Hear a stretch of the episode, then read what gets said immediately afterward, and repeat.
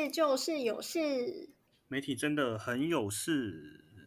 好了，我们上个礼拜刚预测完，我们觉得谁会当选。但是呢，因为明天就要投票了，所以我们这个礼拜呢，觉得说可能还是多多少少来讲一些跟选举有关的事情好了啦。虽然说可能大家会觉得真的是蛮冷的。可可是也就只剩下一天了啦，就是说不定听到人已经你都已经投下神圣影票也不一定。只是我一直在想说，我们这边现在录音的这一天呢，就是民调已经不能公布了，那已经进入选战最白热化的，诶，其实就是十天吗？倒数第九天吧。因为其实大家在听的时候，已经是已知发生什么事情，到选权的最后一天之前有没有什么热热闹闹的那个争斗，我们不知道啊，还会有什么？高红安的猛料爆出来吧？不确定。嗯，那小心让，我的本人呢，应该在这个时候节目播出的当下呢，应该是已经回到我的那个租屋处，准备坐高铁回去投票了。我以为你要说你这个时候应该人已经在你的苗栗国那边准备睡好觉，明天起来去投票。但是我确实要提早回家，就是。毕竟那个投票的当天之后，我就要去参加我表妹的婚礼了。投完票就直接下高雄，行程这么满。对啊，要来到那个热情奔放的南台湾。艾琳，那时候下周的天气会不会还是很热？应该会吧。哎，你知道这几天台南、高雄的太阳还是大的跟夏天一样哎。那这是选战的气氛，好像南部还是一路的冷到底。不是，你知道南部哈，就是真的是用膝盖想都知道，所以这个就是大家都会觉得说啊，好像都就是知道谁会当选了嘛，所以也没什么必要出门去投票，或者是说也没什么必要去了解他们的那个证件是什么了之类的，因为大家都觉得反正就是他们会当选的。也是啦。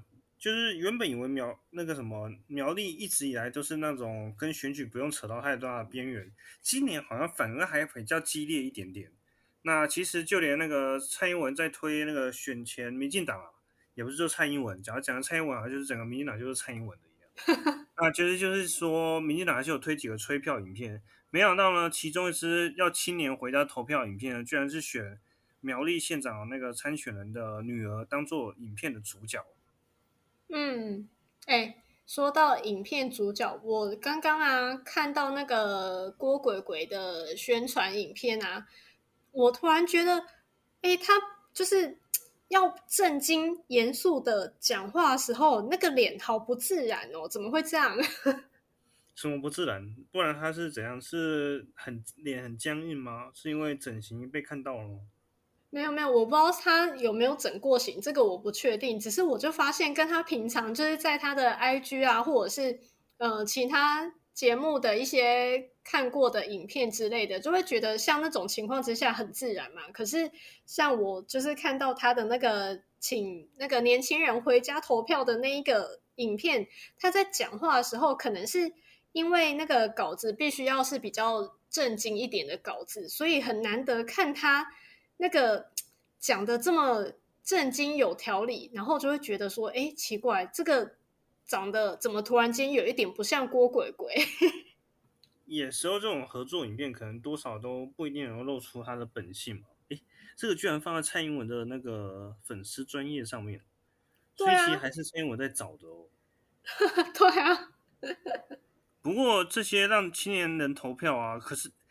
其实这近有几天新闻，就是听说啦，就是那时候总统大选之前，台湾有 YouTube 界很团结啊，好像听说集合加起来的订阅数可以超过两千万。那个阿迪主揪的那支影片啊，自发性的希望大家回去投票的影片啊，听说好像莫名其妙的消失了，在平台上大家已经再也看不到了。其实是不是代表民进党今年的青年支持度就是雪崩下滑，所以网红开始不太敢碰？是这样吗？我觉得是不是因为地方选举，大家比较觉得没差？可是为什么要下架这支这么热血的，在大概快三年前为那个总统大选拍的投票影片呢？哦，为什么要下架？对啊，为什么要下架？为什么要藏起来？可能没有下架，但是为什么要藏起来？那就不知道喽。你可能要把你以前的 YouTuber 好友们拉出来问一下。我没办法认识到那么大咖的。像那个苗栗啊，这支小心脏，这次还是稍微比那个艾琳的家乡还要再更激烈一些的。然后，所以也才会有那个苗栗县长参选的那个女儿当做那个广告的主角，想要呼吁大家看能不能苗栗的乡亲回去投一下票。可是他老爸呢，似乎好像有点辜负了女儿这番好意。他老爸就是。我觉得啦，我看到相关报道的时候，我觉得他好像是有一点太急着想要澄清，太急着想要帮民进党说话，所以有的就是那个当下可能就是，诶，没有拿捏好他的口气跟态度。不过也是有可能，他可能本身就是那种人啊。嗯，可是因为有人就是问啊，诶，就是民进党到底有没有操作网军啊？那其实他就说，其实他认为啊，可能柯文哲那边才有网军啊，可能其他阵营才有网军啊。那他像自己他自己的认知就不认为四叉猫是个一四五零。但是艾琳，你觉得到四叉猫是不是一四五零？我觉得四叉猫是自发性的，哎，就是因为我们如果你要说一四五零，对方的阵营就会说是民进党养的网军。就是他们有给他薪水，请他帮忙带风向，请他帮忙讲话嘛。可是我觉得四仓猫应该是自发性，就可能他自己本身真的就是挺民进党，所以他自己出面来做这些事情，就有一点像其他的那个网红啊，比如说那个诶四八六先生之类的这一种比较政治性的网红，像他们，我就也其实不会归类到。一四五零那个部分，因为我觉得他们都是真的看起来就是像自发性跑出来，然后帮民进党讲话。那民进党意识到之后，他们也会开始多多找他们合作，请他们帮忙宣传一些东西，宣传一些政策之类的。所以这种有那个其他宣传是免钱的宣传吗？如果有付一些利益代价的话，那是不是还会加深了其实这种利益团体的关系？所以说。你要说的网军，可能也不一定是错的。哎，但是你有没有发现一个很吊诡的地方？就是如果你要请网红宣传的话，你是不是也要付业配的费用给网红他们？那如果是民进党或者是国民党、民众党都一样，你要请网红宣传他们的东西，那他付他业配的钱，那不是也蛮合理的吗？可是这些有部分是宣传的是政府的东西啦，就政府在做的事情。可是为单一政党这么的背书，这就是两码子事情。帮单一政党背书哦，嗯，因为我目前觉得说，诶，以我看到的四叉猫，它比较多像是可能拿证据出来说对手怎么样，或者是攻击其他政党，它比较不像是单一的专门在帮民进党讲话的样子。嗯，那如果是这样的话。你要如何教那个苗栗县长徐定珍去好好的回答，就是学生的提问，然后爆出了四叉猫不是网军，就让很多人的认知已经有点认知违和的状态下。嗯，所以我才说，我觉得徐定真他当下就是心急，就是他很着急的想要澄清这件事情，所以让他的那个态度变得看起来好像很面目狰狞的样子。所以我觉得这是他。就是很不会演戏啊！就是你如果要当公众人物，可能这个部分你要多练练。嗯，那关于他提到高端疫苗了，就是说，哎，那个一直污名化我们政府，好像因为那些在苗栗的学生啊，一直在抨击民进党做很多不好的事情，他说，啊，那不能去中国住住看啊，就会觉得民进党政府还蛮不错的。对啊，像这种回答就也不是很好。是适合去讲的吗？就是很不好啦，这种就是要跟人家比烂的概念啊。就是你如果要跟人家比烂，你就不要拿出来讲。你讲这种话，就会让人家知道你其实就也没有好到哪里，因为你只能跟人家比烂。所以这个时候，你就会让学生觉得啊，而且你讲话态度还这样子咄咄逼人，你就是你那个什么态度就是高下立判嘛，你就会让人家知道哦，你度量就是这么小。所以他就是。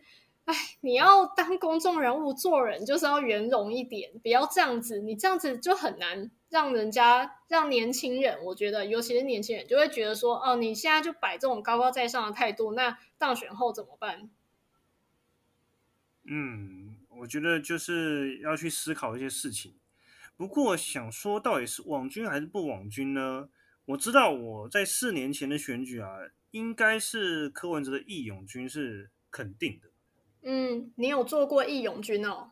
我觉得那时候一样嘛，就是在那个四年前，小心脏还是在做自己的自媒体的时候呢，我也想玩一些模拟的街头的模拟投票啊，或是一些去上街访问大家是喜欢谁啊，或者不喜欢谁啊那些事情。然后呢，那时候我本身是真的蛮喜欢柯文哲，所以我也去听了一些人的心声之类的。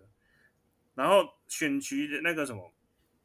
因为不能做民调了嘛，也不能去了解大家意见了，那我就可能去参加柯文哲的那个竞选活动，选前的几场造势晚会啊，我就到现场去听。选前最后一天我也有去哦，然后记得发生蛮惨的事情，就是我回来之后发现我的钥匙不见了。你说房间的钥匙吗？对，因为那一年我其实民进党已经是形势大坏了，我其实想说原本还是决定还是去投个票一样哦，但是我的租。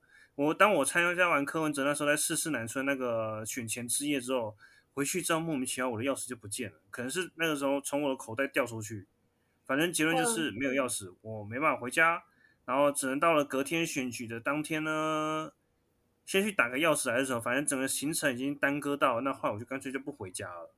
嗯，对，所以四年前我就没有去投票了。然后听说艾琳好像有在自己的那个个人的粉砖说，你看。这个同婚最后全部都是惨败，就是大家都不回去投票啊，知道就是大家付出惨痛的代价了。你不要突然 Q 这么久远以前的东西，而且你要 Q 之前你要先讲，完全忘记这一件事哎。好，反正简单来说就是，后来我没有去投票，但是我做了另外一件事情。那时候其实艾琳，那时候你觉得你投票顺吗？投票顺吗？投票就是你那时候在在投票那个有没有觉得大排长龙啊？什么大家都卡这么久啊之类的？我是觉得还好哎，因为没有我跟你说会大排长龙的只有市区，就是人口数比较多的地方。我们那种乡下地方就是基本上没什么人了，所以你就算再怎么投票，也就是。也就是这样而已，你懂吗？那人数根本就也不会多到哪里去，或者是多到可以在那边排队绕很多圈啊，然后都已经到要开票了，然后还没投完票之类的。就是在我们那个乡下地方，真的比较不会有这种情况啦。嗯，然后我那时候没有回去啊，但我知道那个当天大排长龙之后，听说甚至还发现那个边开票边投票的奇怪现象。嗯，对，那一年就是这个被抨击的蛮惨烈的。嗯，然后那时候我就很犹豫，哎，我是不是可以做一件事情？我那时候都喜欢跑台北市的天域里去做一些，去做一些那个模拟的问卷调查。但是我如果换成我去学其他新闻台，在那边摆台摄影机看人开票呢，会不会也还很有趣？然后决定二话不说，马上叫计程车就直接冲到庭园里去，然后开了直播。那那时候因为我一直都有在做频道，然后还做一些跟那个民调有关的，四年前的民调，绝对不会是偷讲了这句话被罚钱吧？应该不会吧？四年前的啦，不会啦。对，然后一开直播之后，听说，哎，不是啊，我记得那时候最高冲到那个一千多人观看，就是同时上线哦。因为那时候可能大家都在看到哪边有开票，哪边有开票，哎，居然有听一女的开票，然后就全部都点下来，然后我就可以跟网友在那边聊聊聊，边聊边开了。那时候开完，丁守中险胜柯文哲，那结论就是可能柯文哲就输掉了，没有，他最后面还是奇迹式的赢了三千多票。对，而且那一天真的是开票开到超级晚呢。嗯，那听雨那时候好像开到几点啊？九点多还是十点多？不过还是开完了，他们先开完之后，然后丁文忠、丁守中当然就认为好像他稳赢了，嗯，呃，结果没想到最后面居然会逐渐的柯文哲开始反缓慢的超车，哎，不是缓慢的追上去。那时候丁守中一直都是保持很微幅的领先，但是稳定领先。那听雨又丁守中又赢，所以丁守中他们可能认为就稳赢了。没想到柯文哲一直在缩小票数，缩小票数，好像到了十一点的时候，突然黄金交叉，嗯。嗯，然后整个就变成一场，最后也变成验票的闹剧。对啊，就是钉钉好像一直走不出来。我还记得这个东西一直在网络上被酸，一直被当梗。嗯，然后那其实就是我四年前就那一阵子也是比较忙碌了。不过我四年前因为还没有开始在工作，其实我应该没有那么忙。但是总觉得选举上面真正的媒体人应该是很忙的哦。对啊，因为你知道选举当天啊，我们其实做新闻这一方面的。根本就几乎没有可以休假的时候，你知道吗？就是我只能说，我们那时候跟那些政治人物大概是一样忙吧，甚至可能都还比他们忙吧，因为他们到当天几乎就比较没有什么活动了嘛。但是我们除了就是外场的记者要去跑各个开票场所，或者是去守在哪个候选人的服务处之类的，除了那些记者要跑连线之外，哎，我们内勤也是很累。我们内勤真的是从早上做到晚上，有的时候就像那一次柯文哲那个开票开那么晚，还有的同事要留下来加班，所以我就想说，大家真的是不要再说什么小时不读书，长大当记者。等你真的去做过新闻行业的时候，你就会知道真的很累，而且有的时候不是你想怎么样就可以怎么样的。嗯，什么叫你想怎么样就怎么样？因为我们想要休假就休假吗？想要下班哦？你是说他没有等到开票作业结束，他不不能走，是不是？当然啦，因为这是他工作的一部分。如果是外勤记者的话啦，那像我们内勤的话，我们其实从诶选举的前几个礼拜，甚至几个月前就已经要开始把相关的一些设定都要弄好。譬如说，你们看到的。那些开票的，就电视上面不是会有什么？可能会有两个框、双框，或者是有时候会三框，有的时候会出现一大一小之类的那种各个格式的框。你知道，那都是我们在几个月前，我们这些编辑就要赶快先去确认好这些东西，然后呢，跟主控、跟那些副控，全部的东西都要先设定好，先蕊过一次，然后呢。我们对于每一个候选人，大大小小的，就全部都要认识哦。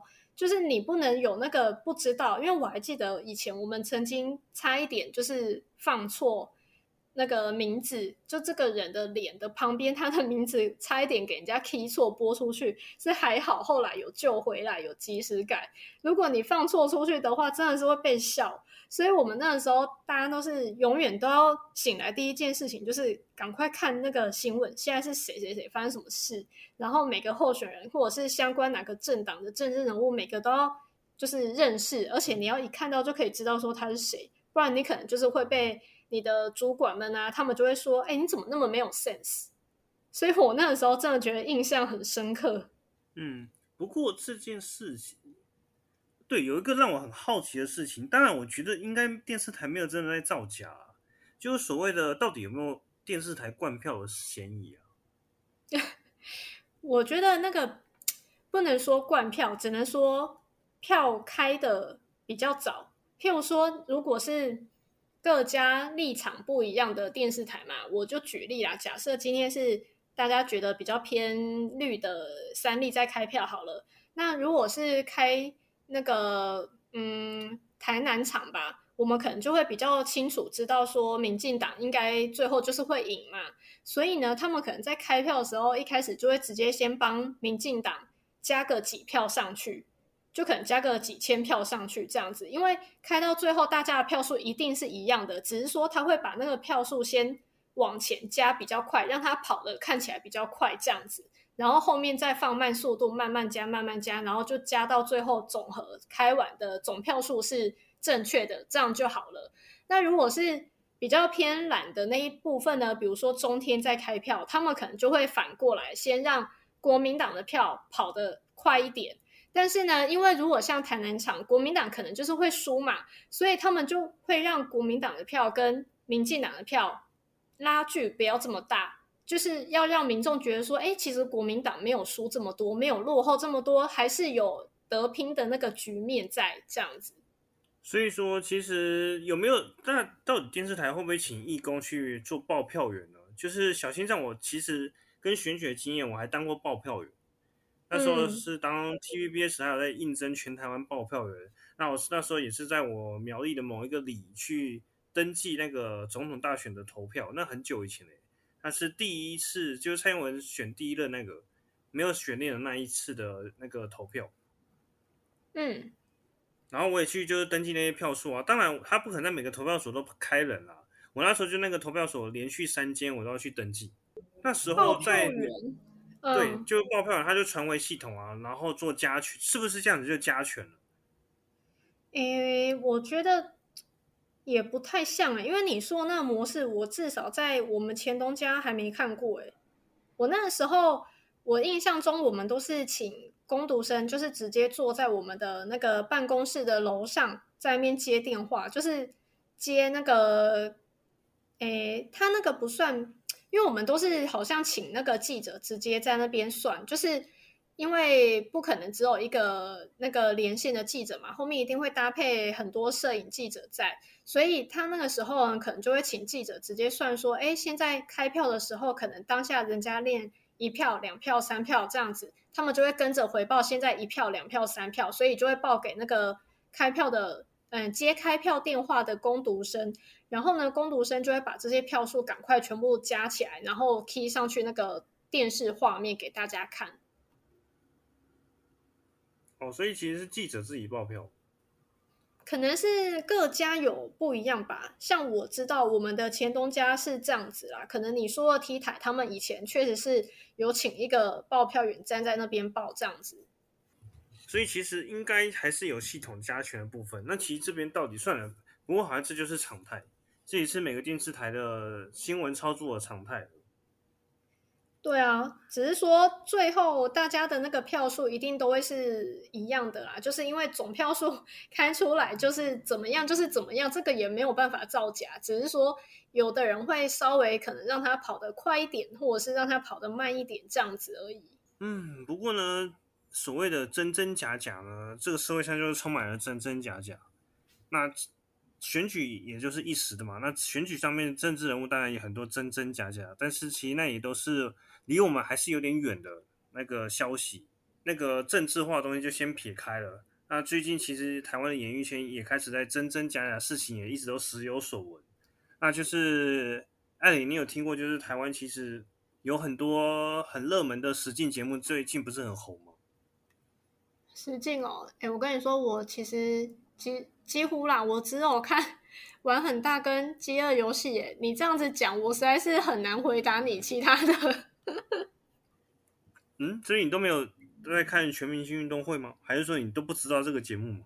我知道我这个节目啊，这是一定会知道，就是你不管看各个网站或者是电视预告什么都会有嘛。我知道有这个节目，只是我真的是没有看过。嗯，那就是。艾琳自己在关注新闻，有注意到，就是说这个节目最近发生的好像是对退队的队员就自曝可能是被霸凌到退队，但是呢，其实跳出来的那些当事人都反击说，这个人可能是自导自演啊，就用各种影射的方式去说事情不是大家想的这样。就艾琳，你听过这些事情吗？我是有看到新闻啊，只是说。我跟你说，我这个人就是这样。我看到那个我不认识的啊，或者是我没兴趣的，基本上我就是不会点进去看。所以我就是有看到这就是全明星关于一系列霸凌的东西的啊。然后我就是稍微看了一下标题，瞥了一下他的那个第一段那个稿头的地方，我就看了一下，想说，哎，这到底谁啊？然后。就是你知道现在那几个队员几乎都是我不太认识的艺人，所以我就真的是完全没什么兴趣。然后连续几个名字都是我发现我不太认识的话，我就会直接划过去。哦，那最近我们在录影的这一呃录音的这一天啊，总有一个艾琳听过，就是其实简单来讲，就是黄队的有位退队的人叫做林玉书，那刚好她是小英站我的学妹，呃，大学的学妹嘛。当然不是那个同一系的，啊只是反正都是同一个学校，就觉得比较亲切，所以那时候我就比较多关注到他。然后呢，他刚好录的是我小云章一直都很喜欢的那个棒球选手郭宏志的那一支球队，呃，黄队。结果没想到呢，郭宏志这个黄队的那个霸凌的风波开始发生之后呢，他发了一系列的社群贴文去挺这些当事人。然后呢，甚至还下了一个贴文说：“哎，那个大家想不想去看一场自导自演的电影啊？感觉不错哦。”这种哎很明显强烈暗示啊事情不是大家想的这样的事情。那你觉得他这些发言啊，你有没有感觉起来跟你以前认识的郭宏志好像不太一样？就是毕竟艾琳，你以前是你一直都是狮迷，那时候郭宏志加入狮子的话，其实也是算是你关注的时期嘛，对不对？我跟你说，这种东西我只是关注他表现出来的部分，但是他私底下为人怎么样，这我真的是不知道，所以。这个你要说，就是他人设有没有崩坏这一点，我会觉得啊，可是我又不知道他原本怎么样，就是 可能表现出来的，表现出来他可能平常看起来都还 OK 还不错，但是，嗯，依现在我们录音的这一天，目前看起来他可能是比较偏向其他三位女队员的嘛，诶，只是说我真的是觉得。自导自演，或者是是不是真的霸凌这个东西，我们大家都是局外人啊，我们都不知道哪一方面说才是对的，所以搞不好连郭宏志本人他自己也不知道他们几个到底有没有真的在搞小动作，或者是说他可能也不知道，就是他们四个人的感情到底好不好之类的。我觉得啦，所以你说这样子的话去讲他人设崩坏，或者是说他。怎么领队当成这样？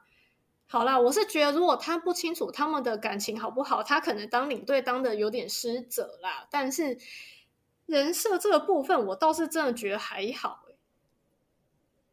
嗯，那可能也就是我们这的确都是吃瓜观众。可是小心脏呢，在这一天就过完这好像这个风波选民性运动会风波的这一天呢。我自己在现在的公司啊，一直都觉得，哎，这公司跟那个武汉艾琳以前待的，哦，感觉起来就是天堂和地狱的差别，就是 每个同事还是和和乐乐的。结果我今天也才听到那个让我人设崩坏的感觉，但是我又感觉起来又像局外人，我很难去做评论。嗯，我们公司有那个 A 主管和 B 主管，那他们都是我在那个入职之前的。就已经是工，就是算是在那间公司工作一段时间的主管了。结果今天才听到 B 主管对 A 主管那，可能是上班的各种浑水摸鱼啊，然后好像会那个把自己的没做什么事情讲的做很多事情一样，然后会不断的，甚至可能会去特别排挤哪一个他 A 主管带着下面的一些员工，然后让对方去离职。还有诸如那个各种推卸责任，他们就觉得，哎，为什么会 B 主管要带着这一组要这么辛苦，还要被上面的盯呢？那为什么 A 主管可以平安无事的这样去做呢？但是小云这样刚进这家公司呢，是跟 A 主管比较有互动，然后我感受得到，就是说他是比较善良的，然后哎，就是他也懂我小心脏，他也认识小心脏以前我们说的那个经理，他也了解是怎样的人，然后那后面小心脏在那个工作过程中也得到了一些他的帮助。嗯，那跟 B 主管部门的同事，他们其实都是很嗨啦，比较活泼啦，就是比较嗨。然后另外一个 A 主管带的比较静、文静的一群人，嗯，感觉我都处的还不错。当然，我会感到 A A 主管真的是他们讲的这样子吗？会让我觉得，哎，今天也是一个人设崩坏的体验。那就想到，其实我我和艾琳之前啊，本身也都是气氛仔，气氛仔。我们不是气氛仔嘛？我们不是那种那个公司那什么小团体之类的破坏王哦，